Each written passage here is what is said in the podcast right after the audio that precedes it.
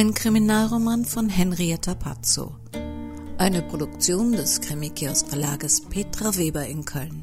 Sprecher Irene Budischowski, Uke Bosse, Roman Kolmer, Martin Stadelbacher, Florian Knorn, Rainer Breit, Jan Münter und Petra Weber. Titelmusik Karl Panoklot von www.tonpumpe.de Sie hören Episode 11 von 15. You're listening to RBV Radio Broadcast Vienna.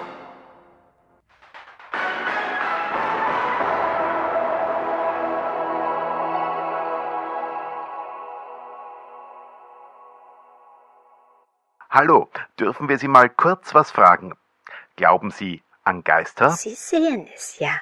Ich bin Halbchinesin und als solche glaube ich selbstverständlich wie mein ganzes Volk an eine Sphäre de Geistel, in der unsere Ahnen sich bewegen.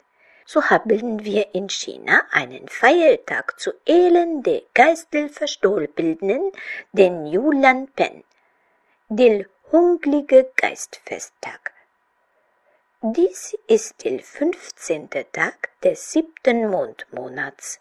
Am elften Tag des Monats werden die Geistel aus der Hölle gelassen und sind sehr hungrig, weshalb wir ihnen Speisen hinstellen und weil sie in ihrer Welt Geld brauchen, wird falsches Geld verbrannt. In diesem Monat lassen wir immer einen Platz am Esstisch für die Geistel unserer Toten und bedienen sie. In diesem Monat machen wir auch nichts Gefährliches, wie zum Beispiel schwimmen gehen, weil die Geistel böse und gefährlich sein können. Ich habe übrigens viele, viele solcher Geistelmotive in Stoffen bei meinem Modelabel The Flock Princess verarbeitet.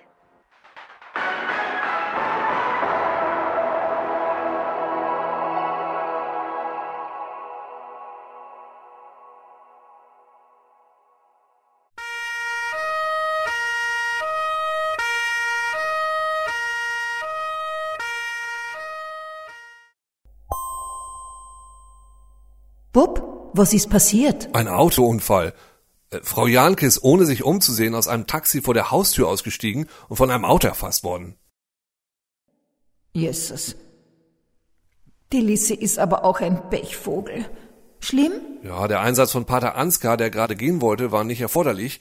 Sie hat sich auch vehement gewehrt und geschrien, dass er ihr helfen wollte. Ist psychologisch vielleicht nicht so geschickt, in dem Zustand einen Geistlichen über sich zu sehen bis sie dann bewusstlos wurde und gar nicht mehr ansprechbar war. Gerd hat dann die Ambulanz gerufen, sie bringen sie gerade weg. Er fährt mit, um im Krankenhaus ihre Daten anzugeben. Ich, ich wäre ja auch mitgefahren, aber ich habe noch unheimlich viel für ein Event morgen vorzubereiten. Der Truck muss noch bestückt werden und das Fleisch muss gleich raus. Das Konfit köchelt aber schon und zumindest der Stoff ist jetzt abgeholt. Ah, der Pater Ansgar hat er doch noch Zeit gefunden. Der würde jeden Wettbewerb gegen einen Taschenrechner gewinnen. Der kann rechnen. Sagenhaft. Willst wissen, was ich glaub? Der macht der Schwester Martha schöne Augen. Ja, also nicht direkt, aber er strahlt immer so, wenn sie in sein Büro kommt. Ah, das Zölibat sollten's doch vergessen. Die Frau Hofer und mich verband lediglich ein freundlicher, loser beruflicher Kontakt, der Einkauf für die Erzdiözese hat der feine Herr Pater eben behauptet. Dafür hast du ihn aber genau beobachtet. Was heißt schon beobachtet? Ich gehe heute mit offenen Augen durchs Leben. Oha, gruseliger Gedanke. Wie weit bist du mit dem Toni? Kochst du ihm auch das Richtige? Der isst nicht alles. Ah, ich hätte fast vergessen, da ist ein Anruf gekommen für mich. Äh, und wer wollte was? Ich war unpässlich und konnte nicht selber ran. Auf dem AB haben's was hinterlassen. Guten Tag, Frau Hofer. Hier ist die Kanzlei Manott in Deutschland. Mein Name ist Silvia Klammer. Wir hatten Sie bereits angeschrieben. Wir würden Sie ganz gerne mal persönlich sprechen. Vielleicht rufen Sie uns einfach mal unter der Nummer, die im Brief angegeben ist, an. Ach, es ist übrigens nichts Unangenehmes. Wie gesagt, wir würden Sie ganz einfach nur gerne mal persönlich sprechen. Vielen Dank. Wiederhören. Du hast einen Brief für mich bekommen? Ui, ja, ich glaube, da war mal was. Der Bodanski hat den an sich genommen. Graf Bobby? Dann kann er dir auch sagen, was drinsteht. Der hat ihn definitiv gelesen.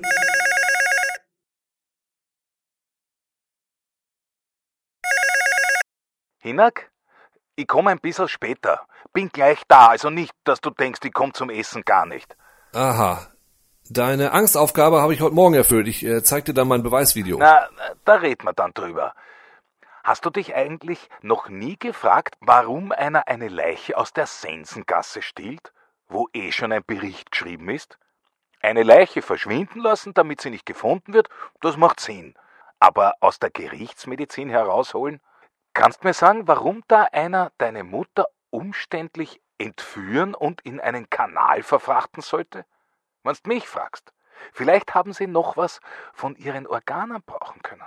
Aber nur so aus Jux stiehlt keiner eine Leich. Vielleicht wollten sie auch zur Abschreckung ein Exempel statuieren. Vielleicht äh, sollte sie irgendwo wieder gefunden werden mit herausgeschnittener Zunge oder einem Zettel im Mund. Und dann ist sie versehentlich verloren gegangen. Weiß man, was der Mafia so alles einfällt? Und da gibt's auch Deppen. Deine Mutter war auch nicht auf den Mund gefallen. Die könnt schon auch einen von denen verärgert haben mit ihren kleinen Kräutergeschäften. Deshalb glaube ich auch nicht, dass sie wirklich bei uns da herunten zu finden wäre. Sprechen wir halt beim Essen drüber. Bleibt's bei dem Lammfilet? Ich freue mich narrisch drauf. Bist du denn in 20 Minuten hier? Sicher, das geht sich sehr gut aus. Servus. Da schau her, er kommt später. So hat das bei der Veri auch immer gemacht. Weißt schon, wo er jetzt ist? So ein Blödsinn, Zunge herausgeschnitten. Hörst du was? Ihr redet ganz normal. Mafia? Sind die denn alle deppert worden? Was haben die immer mit meinem Kräutergärtchen? Als ob der Don Corleone sich persönlich um meine paar Hanfstängelchen gekümmert hätte. Du machst ihm Lammfilet? Ist das nicht ein bisschen übertrieben? Ich muss Probe kochen, der Portwein Jus ist okay, aber die Kräuterkruste gefällt mir noch nicht richtig. Der fehlt noch ein bisschen Pep. Und dann ergibt es ganz gut, dass er als Testesser seine Meinung dazu gibt. Ah, du Mama, ich muss dir was sagen. Nächsten Monat kommen meine Möbel aus Deutschland und ich kann mir eine zweite Wohnung nicht leisten.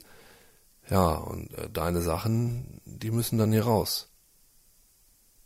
Endlich. Wird Zeit, dass das hier dein Zuhause wird. Weißt, was mich wirklich traurig macht? Dass ich nie was hab essen dürfen, was du gekocht hast.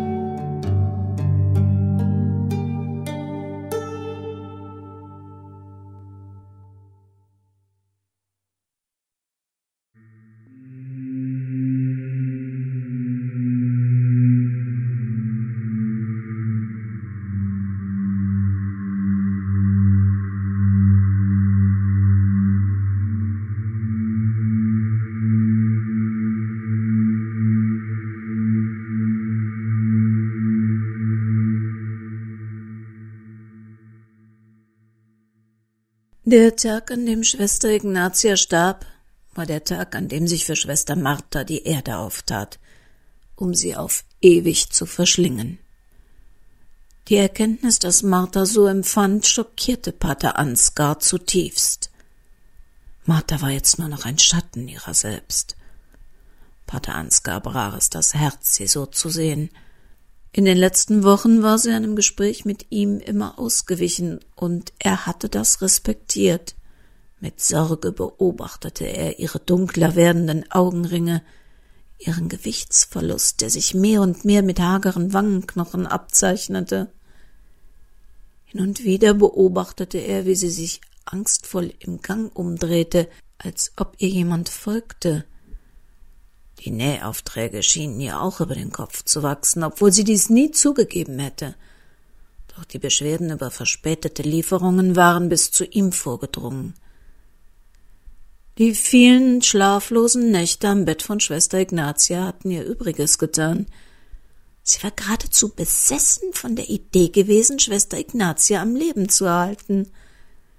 Ein Unterfangen, das angesichts der schweren Erkrankungen und des Alters der bettlägerigen Patientin von Anfang an zum Scheitern verurteilt war. Martha wäre bereit gewesen, ihr Leben für das Ignatias hinzugeben, so wie er bereit wäre, seines für Martha zu geben. Mein Leben ist so viel weniger wert als das ihre, hatte sie ihm eines Morgens völlig übermüdet und erschöpft vor der Nähstube entgegnet. Pater Ansgar sah hoch. Der Aufgang zur Kanzel des Stephansdoms führte durch einen Bogen. Am Handlauf des Geländers verbissen sich sieben Frösche in vierzehn Lurche. Ein Symbol für den Kampf des Guten mit dem Bösen. Die Lurche, doppelt so viel an der Zahl und damit in der Mehrzahl, standen für das Gute, die Frösche als Tiere der Nacht für das Böse. Erschüttert stellte Pater Ansgar fest, dass ihn seine Absichten und sein Tun zu einem der Frösche machten. Und er hatte Martha, deren Herz das eines Lurches war, wenn auch in guter Absicht ebenfalls in einen Frosch gewandelt in einen Sterbenden, wenn er es nicht schaffte, ihr etwas von dem unerträglichen Druck, der auf ihr lastete und den er mit verschuldet hatte, zu nehmen. Die Frau, die er liebte, verfiel vor seinen Augen, und er konnte nichts für sie tun.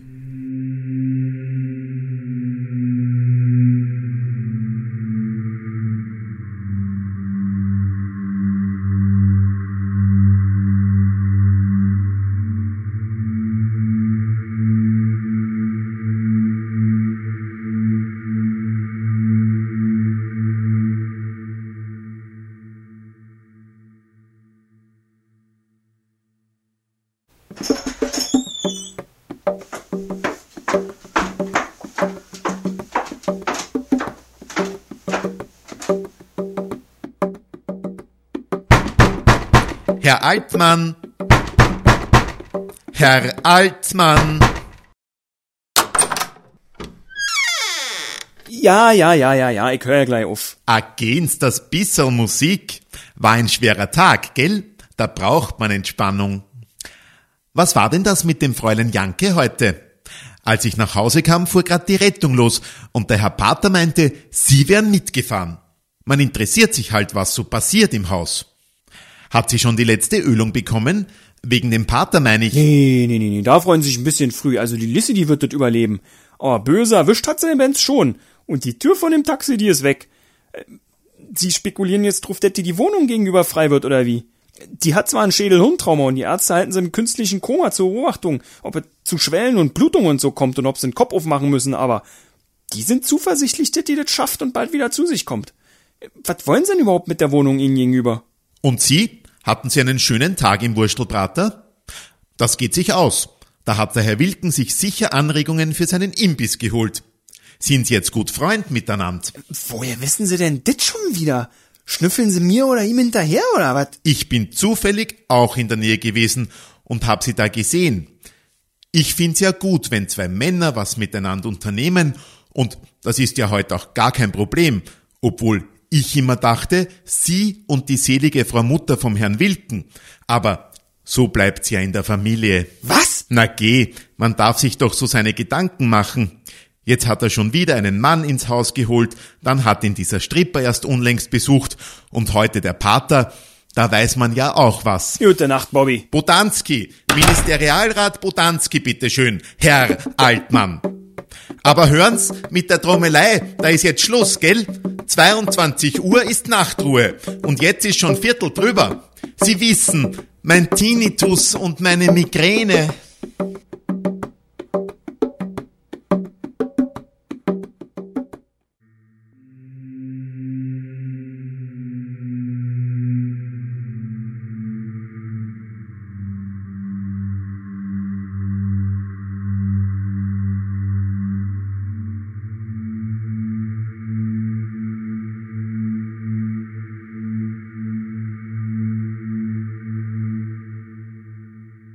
Perlen, Gold und Edelsteine im Wert von ein paar tausend Euro.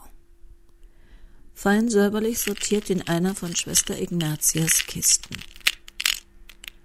Schwester Martha griff mit ihren zarten, schmalen Händen in die Kostbarkeiten und ließ sie wieder zurückgleiten wie Sand, der durch ihre Hände rieselte. Dann zog sie die Lade mit den Schnittmustern aus dem Schrank Hunderte Papierbogen lagen fein säuberlich angeschichtet. Auf jedem standen die Namen der Träger mit einem aufgeklebten Zettel als Verweis auf die Hutgrößen, die eine Lage höher sortiert waren. So viel Geld ging auf diesem Wege durch ihre Hände. So viel Geld, das die Kinder in Malawi so gut gebrauchen könnten. Sie verbot sich den Gedanken an Afrika, so wie sie sich jeden Gedanken, der ihr Freude machte, verbot. Sie hatte keine Freude verdient. Sie hatte Schwester Ignatia nicht retten können. Sie hatte ihre Schuld nicht sühnen können, und deshalb hatte sie schöne Gedanken nicht verdient. Was war das? Jetzt tuschelten sie wieder auf den Gängen. Schwester Martha war sich ganz sicher, Sie wussten es. Alle wussten sie es.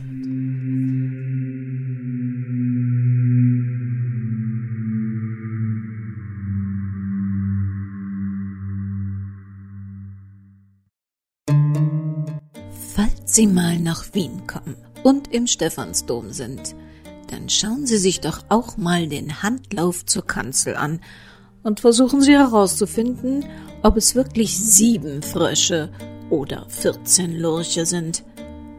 Es ist gar nicht so einfach. Mehr zur Geschichte von Leopoldine Hofer werden wir in der nächsten Woche herausfinden. Wir freuen uns auf ein Wiederhören und freuen uns noch mehr, wenn Sie uns auch mal unter www.krimikiosk.de besuchen.